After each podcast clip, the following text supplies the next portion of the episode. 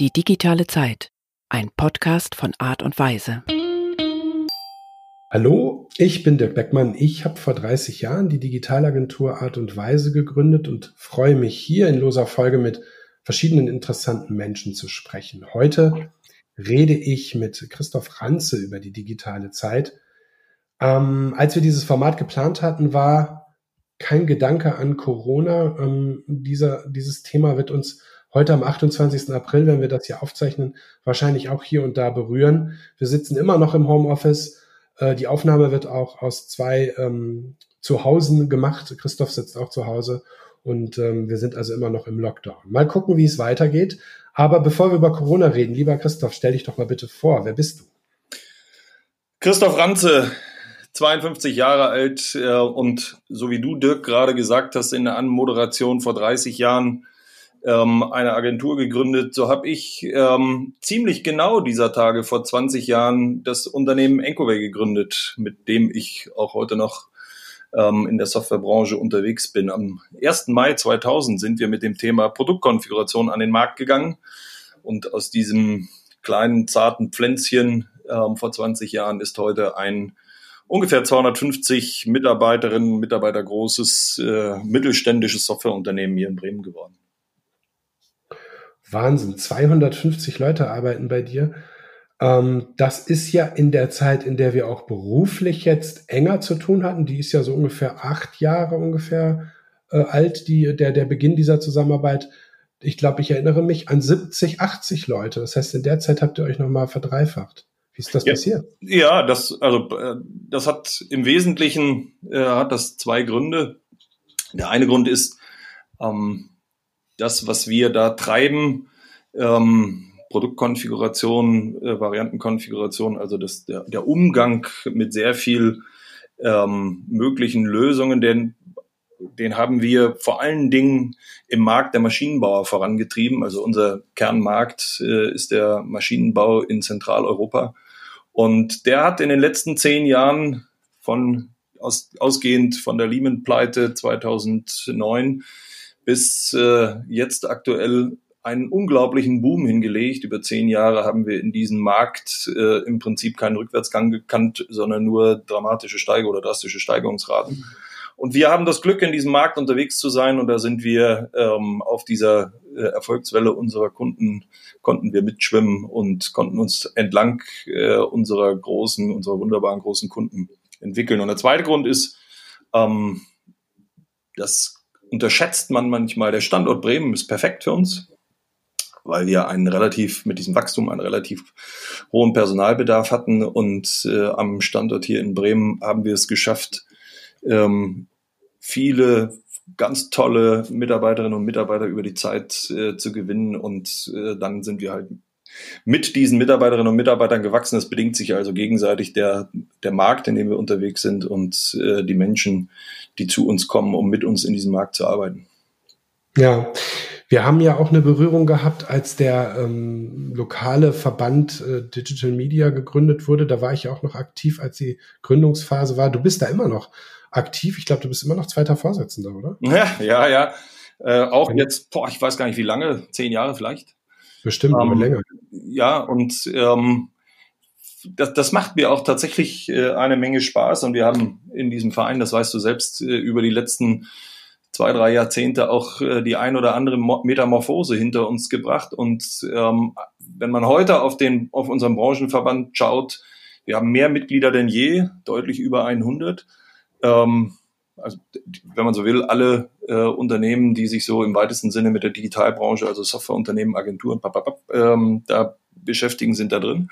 Und wir haben ein Fokusthema das fasziniert mich halt total. Und dieser, dieses, dieser Fokus, den wir uns in den letzten zehn Jahren gesetzt haben, ist ähm, Ausbildung und junge Talente. Das bedeutet, äh, das, was die Unternehmen in diesem Branchenverband im Wesentlichen zusammenhält und das, was wir als auf der gemeinsamen Agenda haben, ist ähm, die Entwicklung ähm, des Themas Aus- und Weiterbildung in den Unternehmen und auch darüber hinaus in, im Bundesland Bremen. Und wir haben ein paar tolle Ausbildungsformate hingekriegt, allein in unserem äh, Ausbildungsgang duales Studium Informatik, also die Verbindung von Berufsausbildung und Studium. wo es da einen Bremer Sonderweg gibt, da haben wir aktuell 200 Auszubildende und Studierende im System. Das ist total das. Ist Wahnsinn, ne? Ja, das ist irre. Und man, man unterschätzt auch immer den Standort Bremen, wenn man äh, das hier nicht von innen kennt, wie viele Digitalfirmen hier wirklich sind. Und vor allem, wenn man dann die Anzahl der Mitarbeiterinnen und Mitarbeiter zusammenrechnet, auch gerade von den großen, wie ihr es seid, aber auch eben die anderen, ähm, dann sind das ja einige, ähm, einige tausend äh, Kolleginnen und Kollegen, die natürlich auch eine gewisse Sicherheit geben für die Leute, die vielleicht auch mal von außerhalb kommen oder die diesen Job suchen, zu sagen, Mensch, gut, wenn es da nicht läuft, dann kann ich woanders hingehen. Das ist ein richtig großer Digitalstandort. Das ist es. Äh, und äh, gerade wenn man so in Richtung äh, Commerce ähm, und Digitalisierung insgesamt schaut, glaube ich, haben wir auch ein paar recht ordentlich dicke Player am Start, sodass das sodass das Ökosystem insgesamt in Bremen ähm, ganz gut funktioniert und, und wir damit in der Lage sind, auch äh, Mitarbeiterinnen und Mitarbeiter von außen anzuziehen. Das stimmt. Aber insbesondere ist die Stärke eben, dass wir aus den Ausbildungsquellen, ähm, will ich mal sagen, sowohl aus der Berufsausbildung als auch äh, aus den Hochschulen, mit, von denen wir erklecklich viele in der, in der Region und äh, im Stadtstaat haben, dass da echt viele Absolventen rauskommen. Und das ist der Nährboden ähm, wo man halt erfolgreiche Geschäftsentwicklung machen kann. Also der, wenn man so will, das Humankapital, dieser blöde Begriff, passt halt hier ganz gut.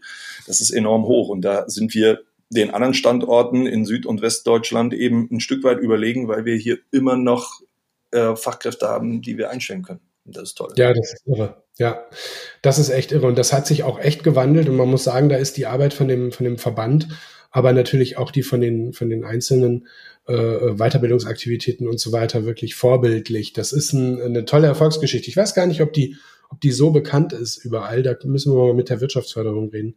Vielleicht äh, wird das noch gar nicht genug genutzt. Ich weiß es nicht. Aber wenn man sich jetzt vorstellt, Christoph Ranze macht seit 20 Jahren, ist seit 20 Jahren Geschäftsführer einer Firma. Was machst du denn den ganzen Tag beruflich? das vorstellen? Genau, was, was macht man so den ganzen Tag? Naja, aktuell, auch wenn wir das äh, jetzt hier nicht tiefer bohren wollen, ähm, ist es natürlich äh, seit zehn Jahren das erste Mal wieder ein Stück Krisenmanagement in dem Sinne, dass uns natürlich Corona äh, auch massiv beeinflusst.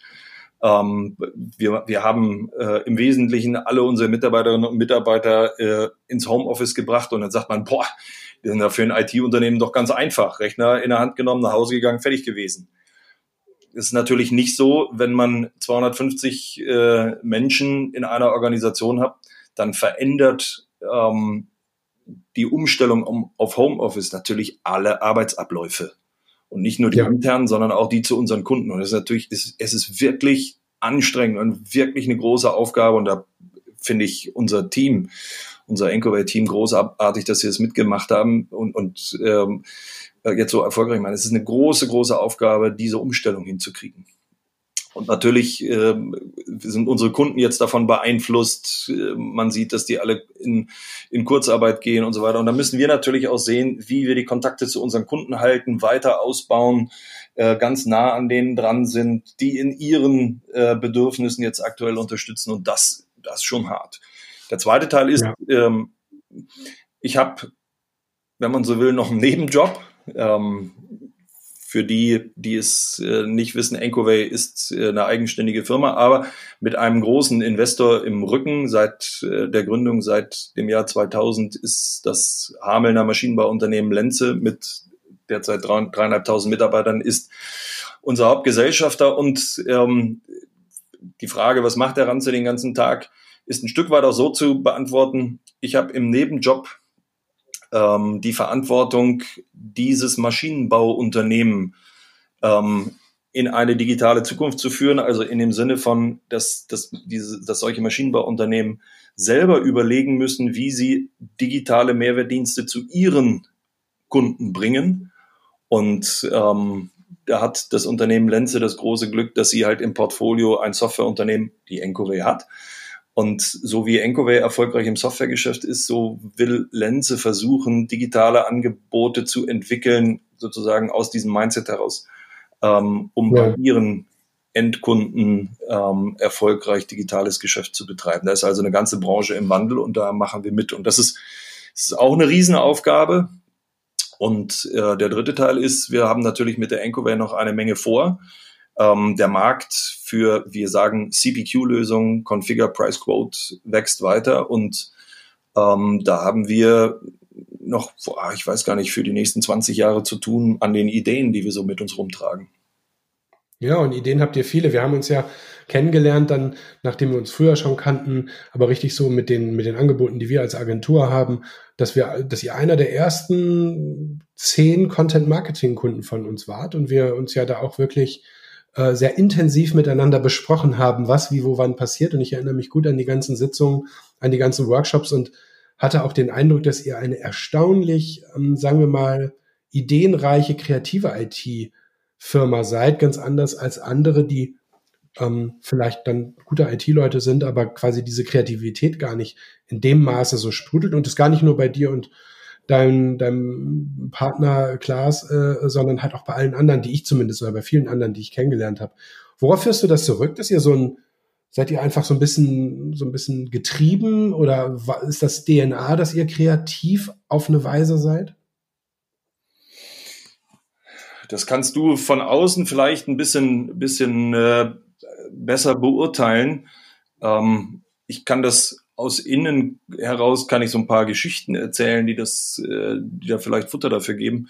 Also der eine Teil ist, glaube ich, wenn wir nach unseren Werten äh, oder unseren Eigenschaften schauen, dann ist Neugier, glaube ich, eine der ganz wesentlichen äh, Attitüden, die wir so mit uns rumtragen und die wir auch äh, ausleben. Also neugierig, unglaublich.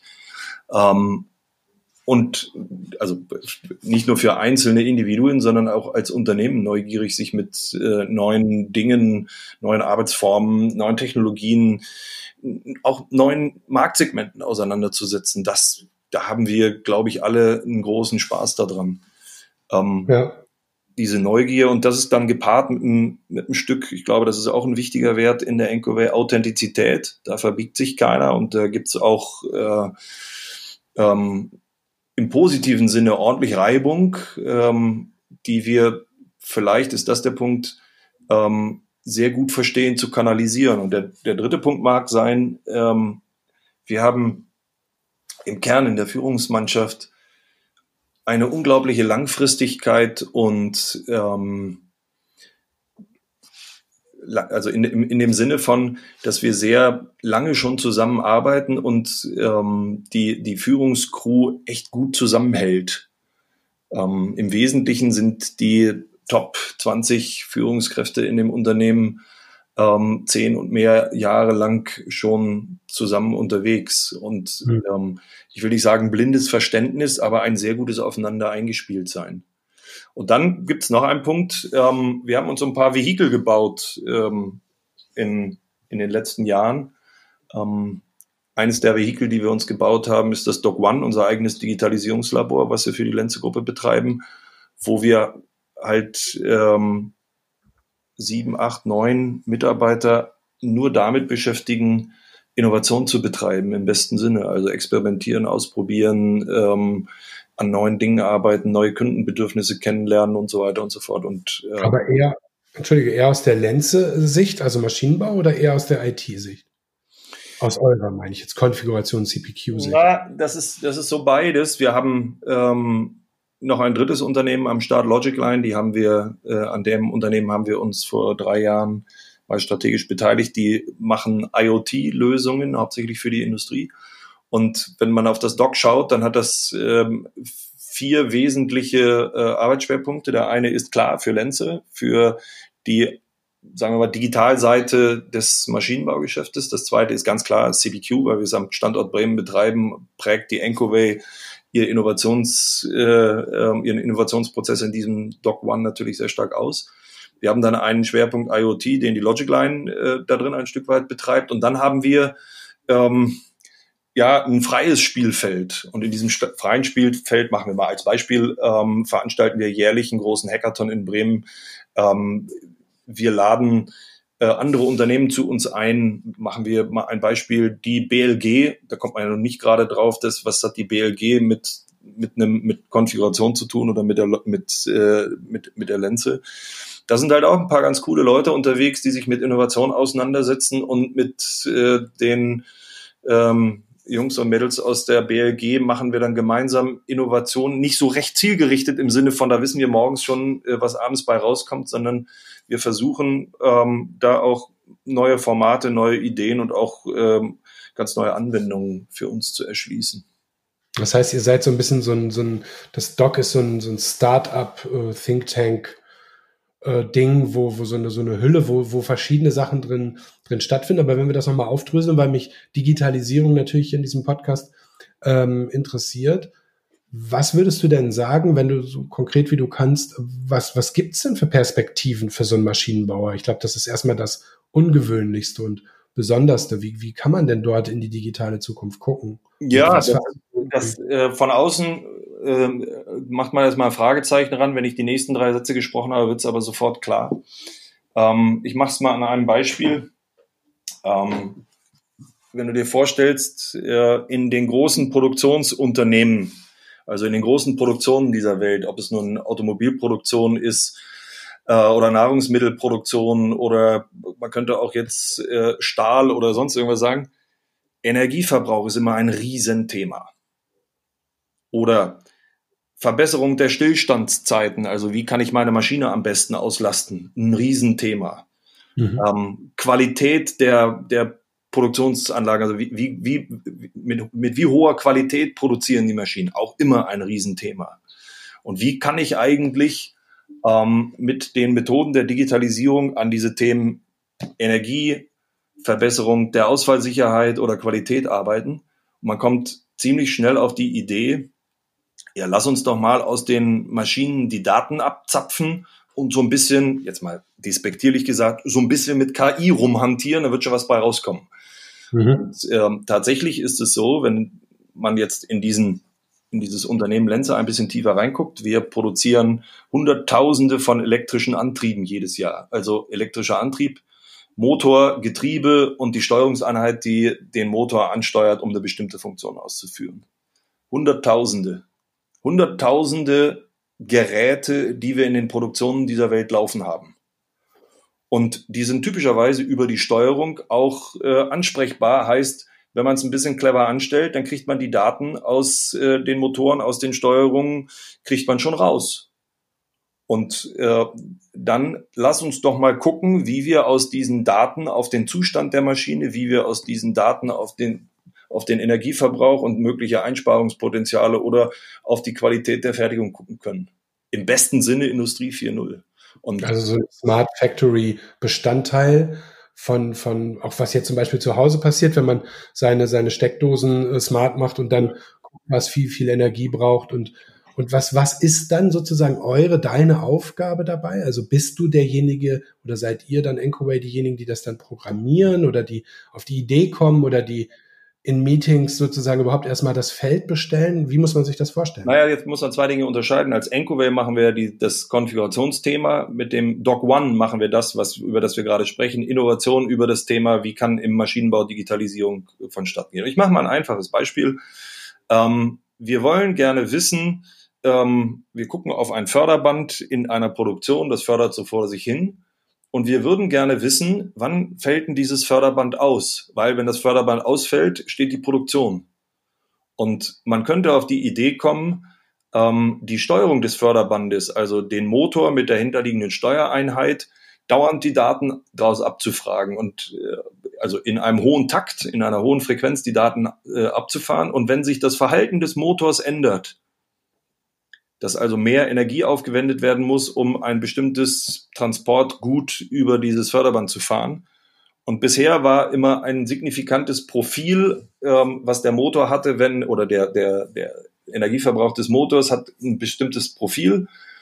Und das ändert sich jetzt über die Zeit, ähm, obwohl das Packstück, was wir transportieren, gleich bleibt. Dann könnte man darauf schließen, dass da irgendwas in diesem äh, Förderband zugange ist, was nicht so ist, wie es sein sollte. Und wenn man das nur genügend oft macht und genügend viele Daten hat und dann auch noch Fallbeispiele hat, wo dann das äh, Förderband ausgefallen ist, dann kann man sich vorstellen, dass man mit Machine Learning rückwärts von diesen Zuständen, äh, die, die von den Fehlerzuständen, ähm, ein, eine, einen Algorithmus ableiten kann, der dann wiederum vorwärtsgerichtet sagen kann, vor dem Hintergrund aktueller Messwerte, ob es dem Förderband gut geht oder nicht. Also im besten Sinne. Ja, und, sogar, und sogar eine Prediction zu machen, wie ja. du eben meintest, wann es, wann es wahrscheinlich ausfallen wird. Genau, das und, und das ist genau das Stichwort. Also wir kommen von äh, einer reinen Datenaufnahme äh, hin zu einem Predictive Maintenance, sagt man, man kann vorhersagen, wie es einem solchen Förderband gibt. Und das da kann man sich vorstellen, wenn man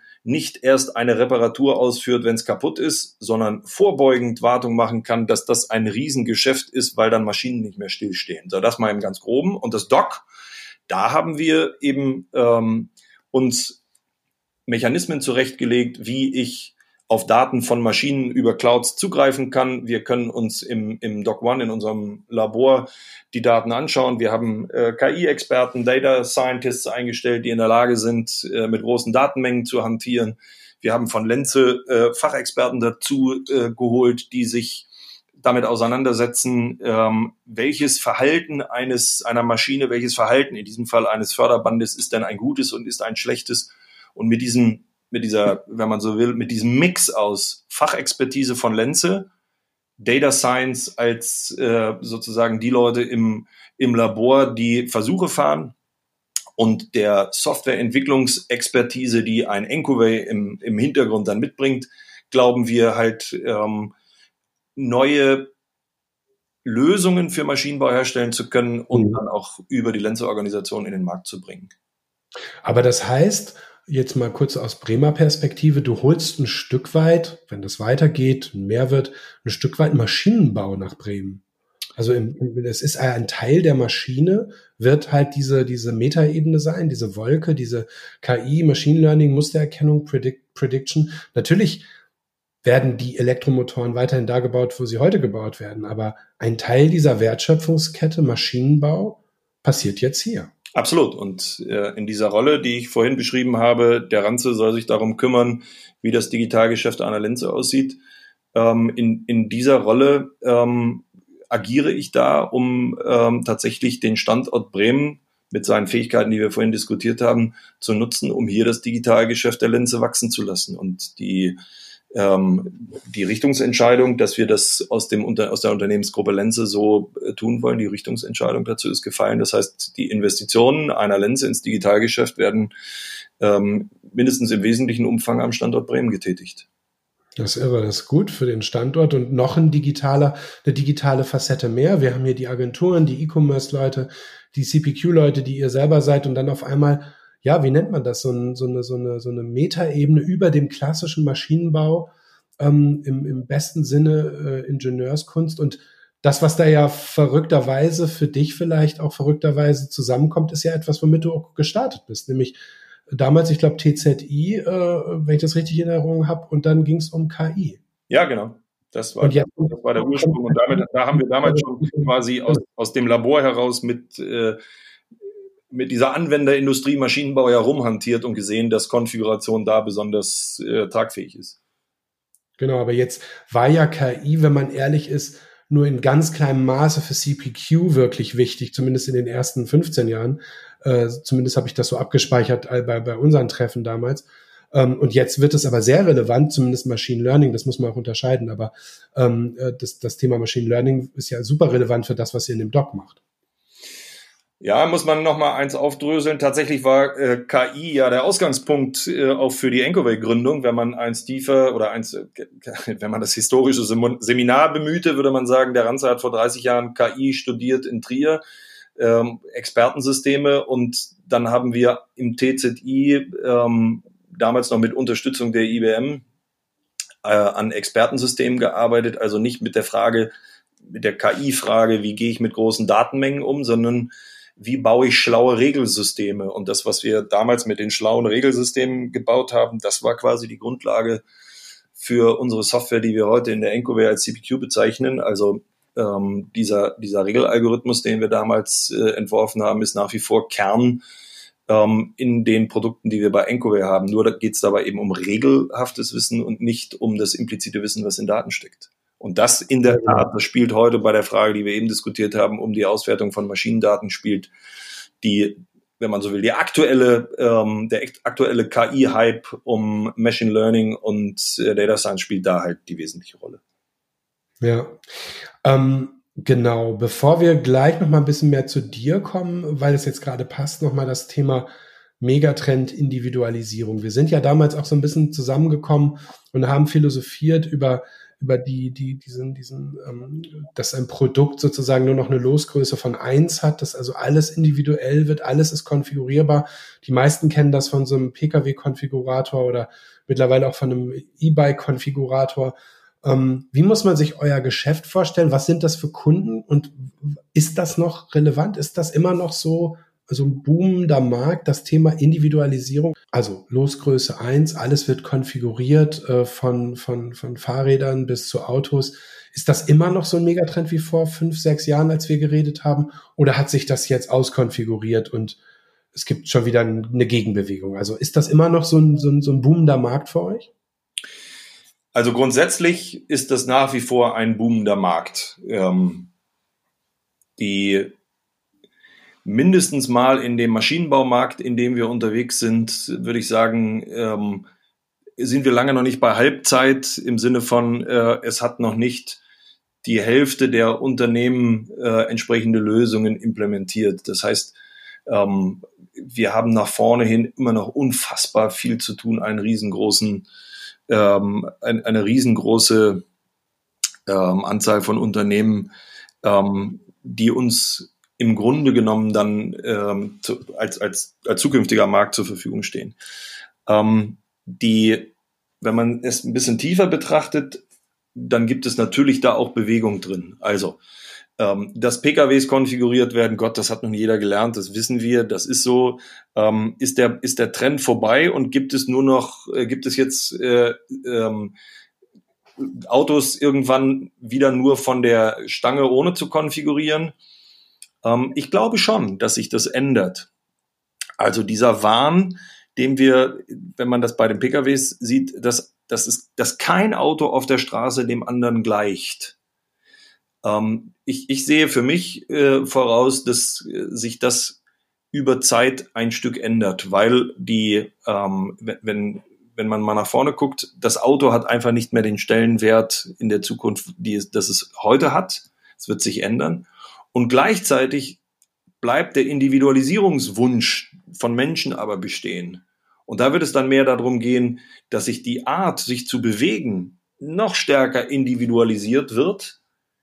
Das Fahrzeug selbst vielleicht nicht. Also die, da wird es eine sehr viel stärkere Individualisierung von Services geben. Genau. Und ja. Ja, und, und, und ich will da nochmal nachhaken, weil ich, ich finde, auch fand auch immer bei der Diskussion, die wir miteinander hatten, diesen Punkt spannend. Äh, du weißt, ich habe mal ein Buch geschrieben, was würde Apple tun, und da ist das Gegenteil ja der Fall. Apple ist ja eine eigentlich eine Ein-Produkt-Firma und die ganze Konfiguration und Individualisierung passiert ja über diese, über diese Apps und da sind wir wieder in dem IT, in dem, in dem Digitalisierungsding. Und das wäre jetzt halt auch mein Gedanke gewesen, dass man irgendwann sagt, naja gut, also dass ich jetzt die Maschine und durch die, die Maschine konfiguriere und den Stahl und die Zahnräder und was da alles dranhängt an so einer Landmaschine oder an, an irgendeinem großen Investitionsgut, das wird doch irgendwann abnehmen. Ich will einfach die Lösung und ich will einfach das Beste und alles, was dann, was ich dann an, an Individualität habe, ist eigentlich Software oder ist, ist, äh, ist das totaler Quatsch? Nein, nein, nein. Das, also genau dieses Beispiel von Apple, das kann man äh, mindestens mal als Template da draufsetzen und sagen, ja, das kann ich mir auch vorstellen, wenn das Stück Hardware äh, in seinen Ausprägungen nicht mehr ganz so ähm, also nicht so differenzierend ist, dann sind es die Services da drauf. Ähm, so ist das. Gleichwohl siehst du bei Apple auch, dass es immer auch ein Stück konfigurierbar ist. Ne? Also habe ich dann, äh, wie viel Speicher habe ich drin, welche Farbe habe ich äh, und so weiter. Ein bisschen Konfigurierbarkeit bleibt schon, aber eben mhm. nicht ausdifferenziert bis auf Los Losgröße 1 runter. Und das hat tatsächlich ja auch äh, eine wirtschaftliche Implikation, nämlich dass ähm, im Falle Apple trotz des hochpreisigen Produktes in der Losgröße, in, in großen Losgrößen, also in großer Gleichheit hergestellt, das Produkt eigentlich recht kostengünstig herstellbar ist. Und damit verdient das Unternehmen Apple eben dieses unfassbare Geld. Ja. Ähm, ja. Und das, da ist in der Automobilindustrie oder überhaupt in den Industrien, in denen man sonst unterwegs ist, gibt es ja keine sol solche Monoplayer gibt es ja eigentlich gar nicht. in anderen Industrien. Mhm. Den Trend, äh, der Trend, ähm, weniger zu konfigurieren im Hardware-Bereich und mehr zu konfigurieren im Software-Bereich, der ist dann äh, in den Industrien, in denen wir unterwegs sind, ein bisschen anders getrieben, nämlich weil man versucht, möglichst weiter die Kosten zu senken, ohne dem Kunden ähm, Komfortfunktionen nicht mehr zu bieten. Und das funktioniert eben, indem man die Hardware, wo, die, wo viel Kosten drin steckt, ähm, möglichst gleicher macht, damit man höhere Losgrößen und damit äh, niedrige Produktionskosten erzielt und man mehr versucht, durch nicht hardwarebezogene Services, das kann Software sein, das können aber auch Dienstleistungen sein, sich zu differenzieren. Und ja. tatsächlich sehen wir dann, dass äh, die Konfiguration, wenn sie bis zum Exzess getrieben wird, manchmal die, die Kunden auch überfordert. Und deswegen äh, glaube ich schon, dass es ein Stück weit eine intelligentere Form von, eine smartere Form von Losgröße 1 geben wird.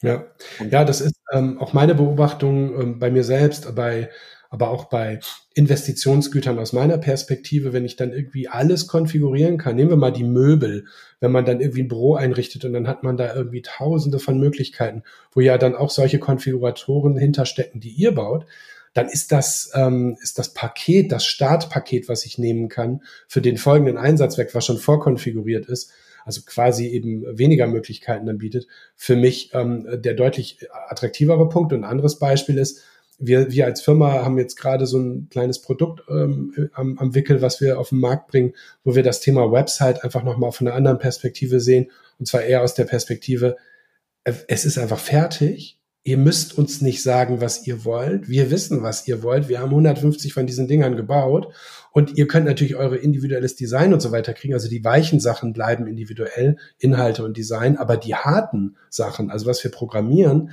das bleibt einfach so und dafür können wir es halt auch super preiswert machen, um so einen Einstieg zu schaffen. Also super ja. preiswert aus unserer Perspektive. Das ist jetzt kein äh, Website-Baukasten, sondern schon auf einem hohen Niveau, aber eben dann nochmal ein anderer Einstieg. Also ich habe mich das echt gefragt, ob dieses ganze Thema Individualisierung noch so ein, so ein großes Ding ist. Ne? Und ja, ähm, und ähm, auf der anderen Seite hast du halt äh, in breitet sich dieses Thema Individualisierung halt in alle Lebensbereiche aus und äh, wenn, wenn du es dann mal von der Seite betrachtest, und da wollen die ganzen Konfiguratoren, du hast eben Möbel gesagt, da wollen die ganzen Konfiguratoren ja auch erst noch alle erfunden werden.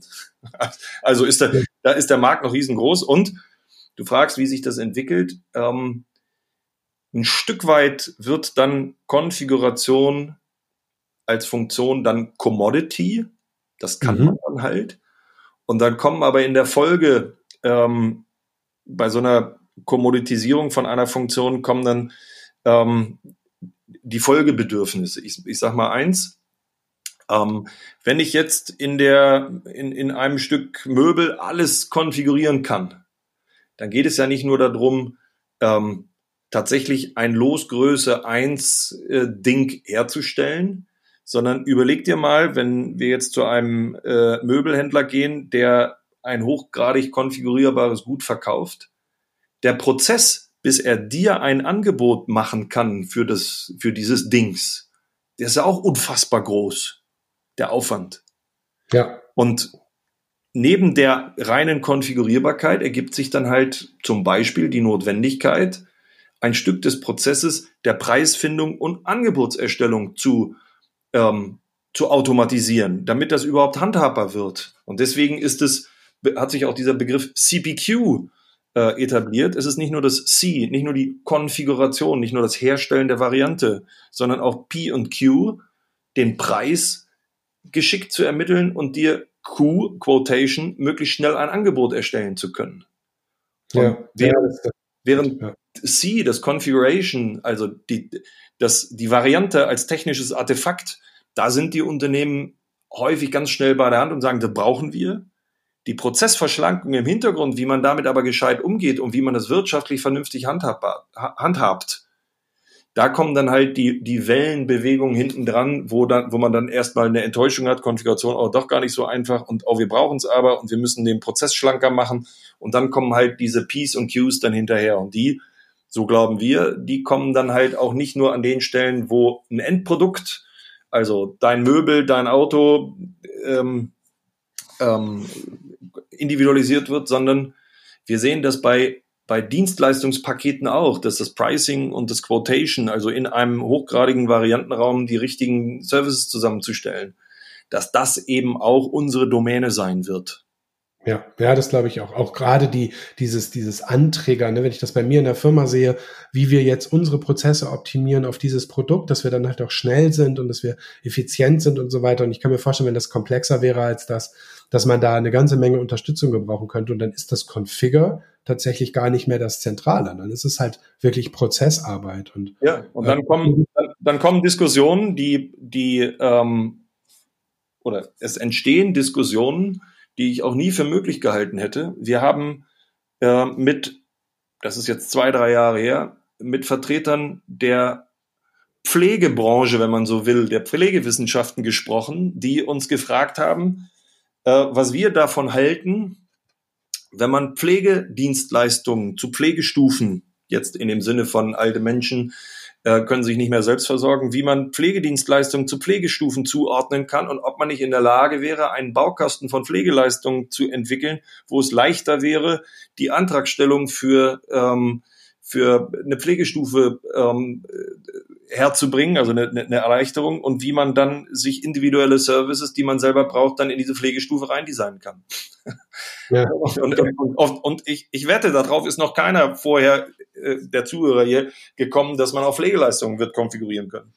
Ja, ja. Sag mal, wenn man, wenn man dich jetzt so hört ähm, und ähm, so hört, was, was du für Facetten abdeckst, was würdest du sagen, ist deine Superkraft? Bist du ein digital äh, Digitaler, der sozusagen dieses Digitalisierungsprojekt bei Lenze besonders im, im Fokus? Bist du so in, aus der Ecke? Bist du, bist du der Geschäftsführer, der so ein Team aufbaut? Oder bist du, ähm, bist du dieser, dieser Ingenieur, der du ja nun auch bist, der so tief in den Sachen zum Teil drinsteckt? Oder ist es was ganz anderes? Was ist, was ist, würdest du sagen, deine Superkraft? Leidenschaft und Neugier, würde ich sagen. Das, das, das ist, das ist, ich, ich hab, da, während du die Frage ausgesprochen hast, habe ich mich da reingefragt, eigentlich müssen das andere sagen. Das weiß ich gar nicht so genau. Ähm, und das war vor 20 Jahren bei der Gründung etwas anderes, als es vor zehn Jahren in der Lehman-Krise war, etwas anderes vor fünf Jahren, als wir den nächsten Wachstumsschub gemacht haben. Ich glaube, das ändert sich. Ja, das kann gut sein. Also ich habe äh, bei mir auch gemerkt, dass sich das, dass sich das ändert, aber die anderen haben relativ schnell auch so so eine so eine Antwort gefunden und haben die schon aus dem Beruf gesagt. Also du wirst die ja mal hören, vielleicht da, da durchseppen und ähm, da gab es auch ähm, ähm, interessante interessante Sachen, aber diese diese Neugier, das glaube ich auch. Ne, es ist ja letztendlich notwendig. Dieses, du bist ja nach vorne gerichtet, sehr stark. Du guckst guckst fast immer in allen Gesprächen in die Zukunft. Du redest relativ wenig eigentlich über die Vergangenheit und es geht immer um, um was, was kommt als nächstes. Ne? Ähm, Aber es, hast, gibt, es gibt vielleicht doch eine Antwort. Ja. Ich liebe den Umgang und die Arbeit mit Menschen. ich, und da werde ich nicht müde. Und ja. äh, das, das ist vielleicht meine Superkraft. Ähm, ich, ich, ich mag Menschen auch von so ganz unterschiedlichen Facetten, unterschiedlicher ähm, Hautfarbe, unterschiedlicher Einstellung, unterschiedlicher ähm, ähm, beruflicher Ausrichtung. Ähm, das habe ich, glaube ich, über die Jahre gelernt. Da habe ich, da habe ich unglaublich Lust zu. Ja, stimmt, aber man, das, das, das kann ich auch bestätigen. Du bist schon auch interessiert an, an allen möglichen äh, Facetten des, ähm, des Austausches mit den Leuten. Ne? Das habe ich auch mitgekriegt. Sag mal, wenn du ähm, so ein bisschen jetzt zurückblickst, ähm, was hast du eigentlich ganz konkret oder was machst du eigentlich ganz konkret an einem Dienstag um 12 Uhr? Ich frage diese Frage, weil ich noch, man, man, manche können sich aber auch nicht vorstellen, äh, vielleicht auch Jüngere, die noch nicht viel Berufserfahrung haben, was man dann ganz konkret macht. Sitzt man einfach in einem Meeting oder wie muss man sich das vorstellen? Ja, tatsächlich, äh, was ich äh, an einem Dienstag um 12 normalerweise tue, ähm, das ändert sich von Woche zu Woche, weil der Dienstag äh, ein Tag ist, der bei mir nicht langfristig regelmäßig geplant ist. Ich mache ein anderes Beispiel. Wenn du mich gefragt hättest, was mache ich montags morgens um neun, dann kann ich es dir wie aus der Pistole geschossen sagen. Da ist unser Operational Meetings, das heißt, ähm, da ist unser Operational Meeting. Das bedeutet, dass mein enger Führungsstab, also die Menschen, mit denen ich gemeinsam das Unternehmen führe, wir tauschen uns jeden Montagmorgen von neun bis zehn Uhr dreißig über die operativ anstehenden ähm, ähm, Aufgaben aus. Das heißt, wir, wir haben eine Vorstellung, was der Regelbetrieb unseres Unternehmens ist und wir erzählen uns Woche für Woche, ähm, ob wir on track sind, ob es an bestimmten Stellen eine Abweichung gibt. Jeden Montag gibt es eine, eine Schwerpunktsetzung, einmal ist Vertrieb, einmal Produktion, einmal Projekte, bla bla bla und äh, der jeweils Verantwortliche berichtet und die anderen stehen ihm in seinen Sorgen, Nöten, Herausforderungen zur Seite und wir überlegen, äh, was die nächsten Schritte sind. Oder an einem ähm, äh, Freitag um elf habe ich mit meinem Kollegen Björn Obermeier, der Head of äh, Produktentwicklung ist, ähm, mein Regeltermin, wo wir uns Woche für Woche in einem 1 zu 1 Meeting darüber austauschen, was seine Führungsaufgabe in der Produktentwicklung ist, was er gerade an ähm, Herausforderungen vor der Brust hat, die er dann mit mir spiegelt. Das mal als zwei Ausschnitte. Ja, aber das heißt, du bist schon eigentlich 80 Prozent der Zeit entweder äh, in Meetings oder am E-Mail schreiben, oder? Also so ganz faktisch wirst, wirst du wahrscheinlich sehr viel reden oder zuhören und eben kommunizieren über, über E-Mail und, und Telefon. Ja, ich würde sagen, 70 Prozent, äh, die Hälfte meiner Zeit besteht darin, meinem Führungsanspruch gerecht zu werden und der heißt, Mitarbeiter in die Lage versetzen, eigenverantwortliche Ergebnisse zu erzielen. Das, der Satz kommt so aus, so geleckt und aus der Pistole geschossen daher, weil ich den mal vor 20 Jahren vor 18 Jahren in einem Führungsseminar gelernt habe und der mich so fasziniert, Mitarbeiter in die Lage versetzen, eigenverantwortliche Ergebnisse zu erzielen. Und so versuche ich meine direkt mit zugeordneten ähm, Kollegen zu führen, dass ich denen zuhöre, was denn, äh, was gerade deren Anliegen ist und die dabei zu unterstützen, ihre Anliegen zu lösen. Ähm, ja. Und dann gibt es einen Teil meiner Arbeit, der da drin besteht, also schon in Meetings und Telefonaten ist schon richtig, der sich dann auf Kunden bezieht, nach wie vor. Ähm, große Kunden haben dann immer mal wieder auch den Bedarf, ähm, mit dem Geschäftsführer, mit dem Gründer darüber zu reden. Und dann gibt es noch einen Teil, der mich dann halt dazu bringt, äh, mit unserem Investor, mit dem Konzern, in dem wir unterwegs sind, mit Lenze, mich abzugleichen und äh, quasi die Interessen meiner Einheit, Encoway, Logic Line und Dog One, dieser Einheit äh, gegenüber dem Konzern dann äh, Rechnung zu tragen. Ja, wenn, ich schweife mal kurz ab, weil, weil mich das ganz kurz interessiert, ähm, obwohl ich jetzt eigentlich noch ein bisschen mehr zu dir kommen wollte, aber ich muss das jetzt äh, eben wissen. Seid ihr eigentlich eine aus deiner Sicht so moderne New Work Firma, die mit mit allen Wassern gewaschen da äh, die Dinge tut? Oder seid ihr so ein Twitter? Habt ihr euch da was selber überlegt? Also wie, wie muss man sich vielleicht so, so, nur so, so, so ein Flashlight. Wie muss man sich das so vorstellen bei EncoWave? Wie ist das? Na, das ist schon ein bisschen ein Twitter. Ähm, also wir sind mitnichten irgendwie so ein äh, so ein angestaubtes, ne, wie man sich das vielleicht äh, ähm, von einem Konzern vorstellte, so ein angestaubtes äh, Unternehmen hierarchisch durchorganisiert und Command und Control. Nein, ganz bestimmt nicht. Ähm, auf der anderen Seite sind wir aber auch keine Zehn-Mann-Bude mehr, wo alles irgendwie abläuft, sondern ja. wir, haben, wir haben schon Prozesse und Strukturen, die, und das hat nichts mit dem Begriff Hierarchie zu tun, die man, also eine Organisationsform, die man braucht, um 250 Menschen einigermaßen in einem Gleichtakt zu bewegen. Also wir haben klar Menschen, die einer die eher im Schwerpunkt Produktentwicklung arbeiten, Menschen, die im Schwerpunkt Projekt arbeiten, Menschen, die im Schwerpunkt Vertrieb arbeiten, also schon klare Zuordnung von, was machen die Leute eigentlich?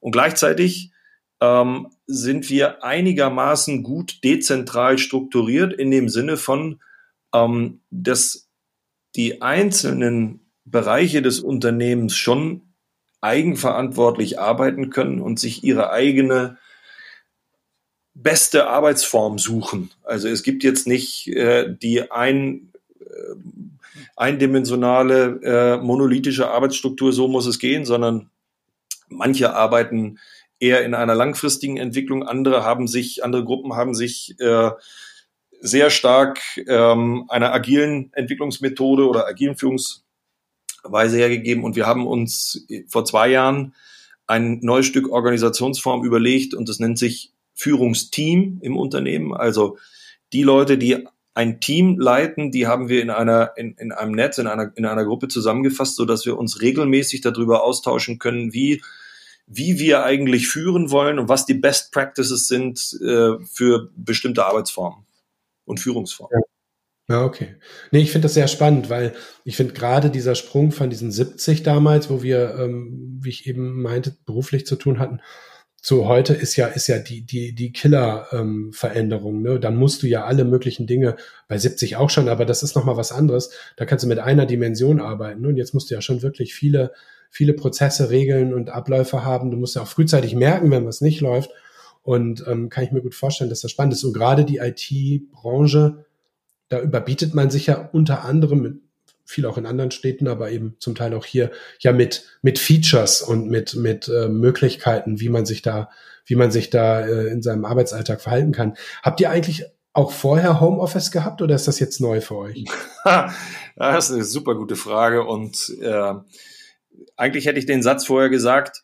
Ähm, ich glaube, eine Stärke äh, der NKW ist auch, dass wir uns äh, immer schon mit Veränderungen auseinandergesetzt haben, bevor sie notwendig wurden. Also wenn man wächst und man wächst über die 100, man wächst über die 200, dann gibt es halt organisatorische Herausforderungen, die man irgendwie meistern muss. Und wir haben es aus irgendwelchen Gründen immer geschafft, das schon vorher ein Stück weit zu durchdenken. Und jetzt mit der Frage führst du aber diese Aussage ein Stück weit ad absurdum, weil tatsächlich haben wir uns nicht vorstellen können, dass wir, ähm, dass wir mit dem Großteil der Mannschaft, mit 90 Prozent der Mannschaft im Homeoffice arbeiten könnten. Da haben wir zumindestens mindestens ich persönlich habe immer gesagt, boah, das kann ich mir nicht vorstellen. Und das, das geht auf die Effizienz und auf die Effektivität und da geht so viel bei verloren.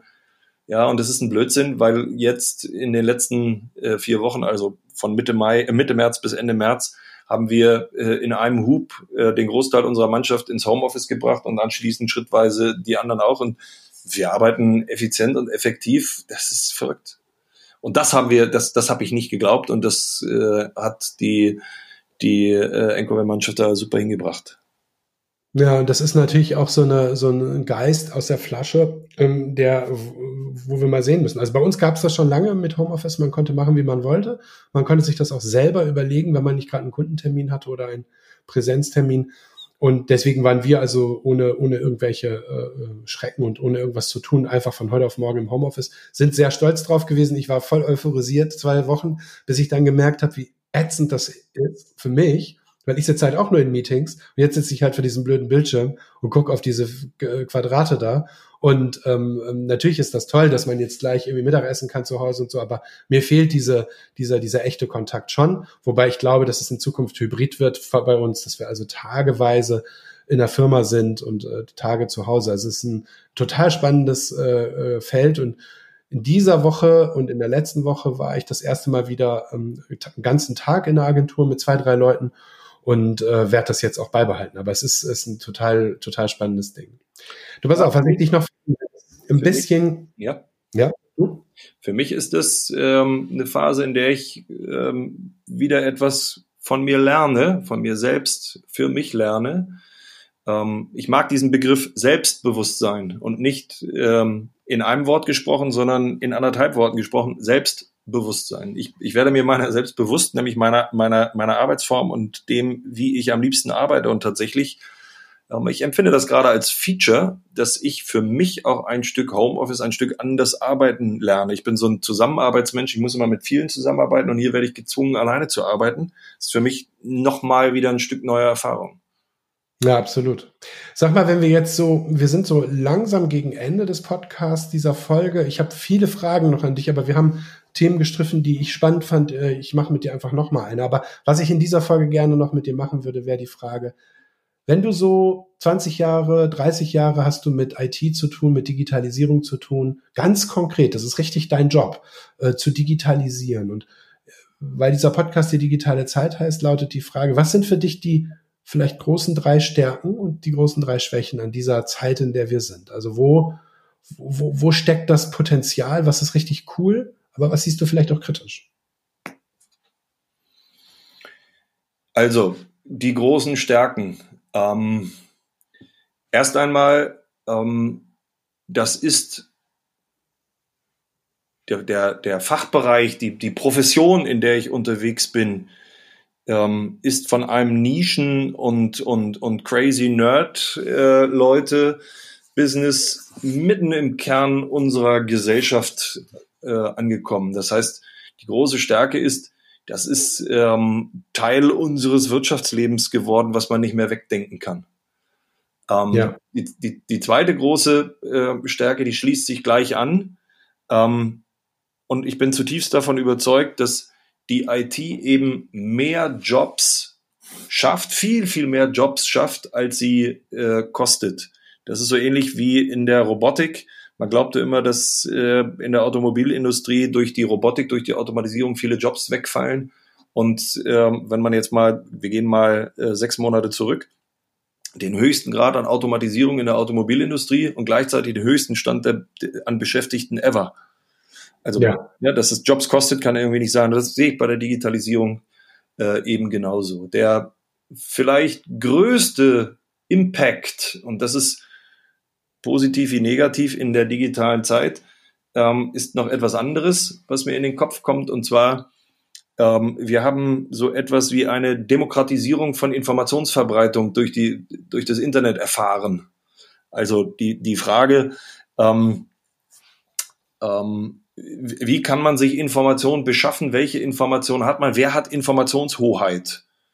Ja, die, die Buchdrucker haben irgendwann mal äh, angefangen, ähm, das ein Stück zu liberalisieren, weil davor immer nur die Kirchenschreiber ähm, Informationen verbreiten konnten. Die Buchdrucker haben das äh, ein Stück demokratisiert, dann kamen irgendwie Zeitungen auf, dann haben aber die Zeitungsverleger die das Monopol der Informationsverarbeitung vielleicht gehabt. Und jetzt in diesem Sinne ähm, Internet und Digitalisierung erlaubt uns ähm, sehr viel demokratischer mit Informationsverbreitung umzugehen. Was aber gleichzeitig, und äh, damit fange ich mit den Schwächen an, ähm, eben eine Riesenherausforderung ist, gerade in dieser Zeit, ähm, wir, wir lesen was von Corona und was ist ein Fact und was ist ein Fiction, was ist ein richtig, was ist ein falsch. In meiner Zeit, als ich, äh, also in meiner Jugendzeit, als ich aufgewachsen bin, da musste man ähm, die Braunschweiger Zeitung von der Bildzeitung unterscheiden können und ähm, die ARD äh, ähm, Tagesschau vom Schwarzen Kanal. Äh, ich bin, du merkst, ich bin grenznah aufgewachsen. Ähm, ja. da musste man also DDR-Fernsehen auch äh, oder wollte ich unbedingt gucken und ich man, man musste irgendwie die Informationsquellen irgendwie auseinanderhalten lernen. Wenn ich heute meine meine meine meine Kinder anschaue, welche welche Kanäle die nutzen und welche Informationsquellen denen zur Verfügung stellen. Es ist so unfassbar schwer, ähm, denen auf einfache Be Weise beizubringen, welche Information ist verlässlich, welche nicht, welche Quelle ist verlässlich, welche nicht, ähm, welche Information kannst du und solltest du weiter verbreiten und welche nicht. Und das, glaube ich, ist eine der riesen, riesengrößten Herausforderungen, äh, dass wir mit dieser Demokratisierung von Information tatsächlich irgendwie gescheit umgehen. Und ähm, ich glaube, dass, äh, dass die Manipulationsmöglichkeiten heute da viel, viel, viel zu groß sind.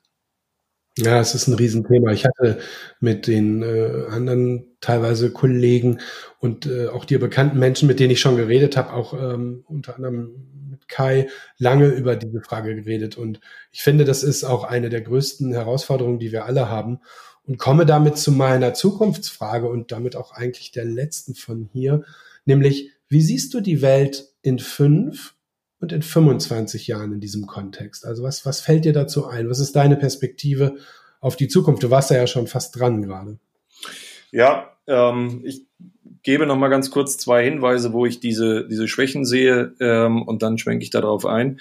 Die, die eine Schwäche, die ich noch äh, sehe, ist ähm, die von Teilhabe, ähm, weil die Informationsverarbeitung, die Digitalisierung, ob es nun Endgeräte, Dienste, Plattformen, was immer es ist, ähm, das ist für einen, für einen Teil ähm, der Mitglieder unserer Gesellschaft erschließt sich das nicht so leicht.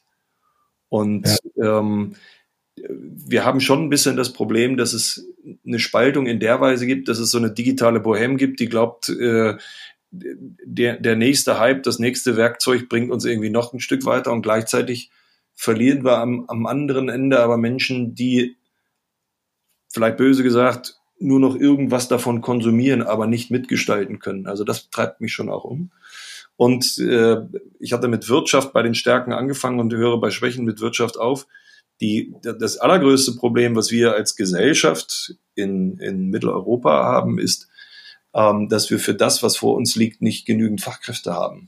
Das heißt, ähm, wir werden von einer ganz anderen Richtung ähm, getrieben werden, weil wir nicht diejenigen sind, die in diesem, in diesem Digitalisierungsumfeld die großen Linien machen. Und deswegen mhm. mit will ich einmal einschwenken, wo sind wir in fünf und wo sind wir in 25 Jahren. Ähm, ach, in fünf Jahren sind wir gar nicht so viel weiter wie jetzt. Wenn man mal die letzten fünf Jahresschritte zurückguckt, da passieren zwar mal ähm, vermeintliche ähm, Revolutionen, wenn jemand ein iPad oder ein iPhone erfindet oder jemand Facebook erfindet oder so.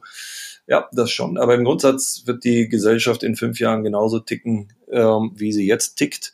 Und es wird ein schleichender Prozess der weiteren Durchdringung von Digitalisierung geben. Einen Impact erwarte ich schon eher kurzfristig auf das, was jetzt durch Corona passiert. Wir werden ähm, glaube ich, ein Stück weit äh, Veränderungen sehen. Ich fand äh, einen Beitrag von Bill Gates ganz sehenswert, nicht des Beitrages wegen, sondern weil er mich auf einen Gedanken gebracht hat.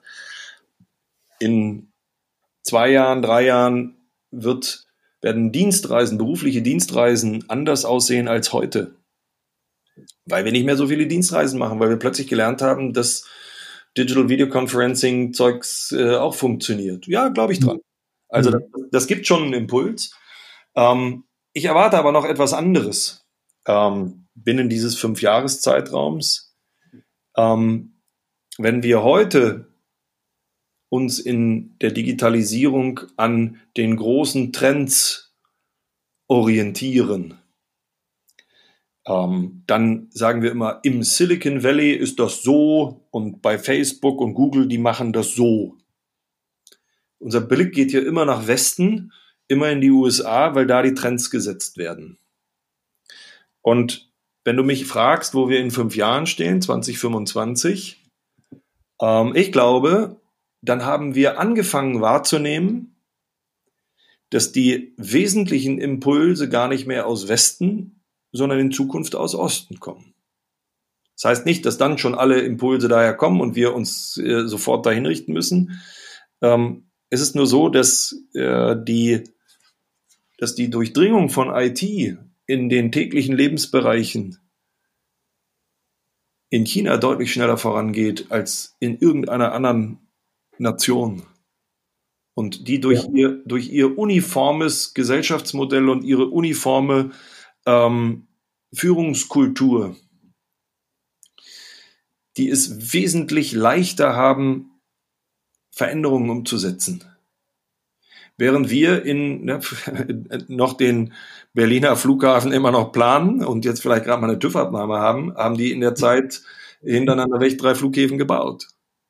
Ja. Während, während wir sagen, Mensch, wie könnten wir es denn mit der Corona-App machen?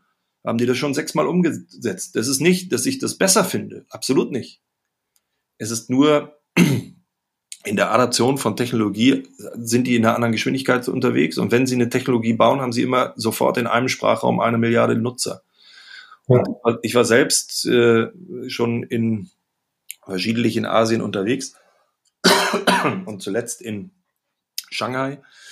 Und ich glaube, dass äh, in fünf Jahren Trends auch von dort stark auf uns kommen und dass wir auf deren Ökosysteme dann auch verstärkt gucken werden. Wenn ich ja. auf 25 Jahre gucke, oh Dirk, da gucke ich nicht hin. ähm, das, das ist, äh, wenn ich zehn Jahre weiter bin, dann kann ich mir vielleicht auch einen philosophischen Blick erlauben, aber soweit bin ich nicht. Ich bin in der Nahzeit unterwegs. Ähm, und ähm, was die KI in 25 Jahren kann und ob wir tatsächlich dann äh, Roboterfußball sehen, ähm, ich glaube, da möchte ich meine Gedanken gar nicht zu weit hin ähm, bringen, ähm, damit mir nicht Angst und Bange wird. Ich halte mich mal an das Nahfeld. Lieber Christoph, es hat mir sehr viel Spaß gemacht. Vielen Dank auch gerade für die, für die Einblicke in den, die Digitalisierung von einem Maschinenbauer. Fand ich sehr spannend. Ich würde mich freuen, wenn wir das nochmal wiederholen in einem Jahr oder so und äh, mal gucken, was dann die Themen sind. Auf jeden Fall danke ich dir und ähm, bis bald. Dirk, vielen Dank für das Gespräch. Sehr gerne und in einem Jahr, na klar, sehr gerne. Bis dahin.